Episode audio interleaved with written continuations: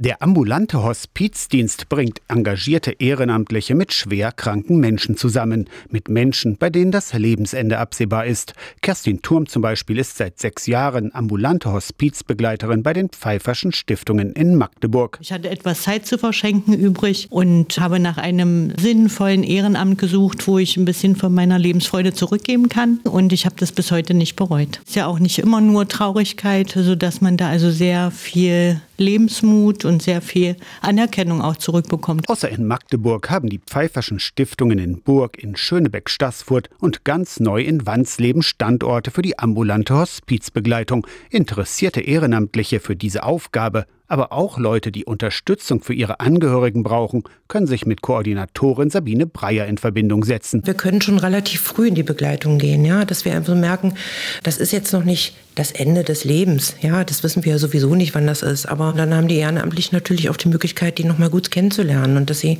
gemeinsam eine gute Zeit einfach haben. Ambulanter Hospizdienst lebt auch von den kreativen Ideen der Ehrenamtlichen und ist keinesfalls immer nur mit Tod und Traurigkeit verbunden, betonen Kerstin Turm und Sabine Breyer. Das kann eben wirklich vom typischen Handhalten sein, das kann Vorlesen sein, es kann aber auch ein Besuch beim Konzert von Andrea Berg sein.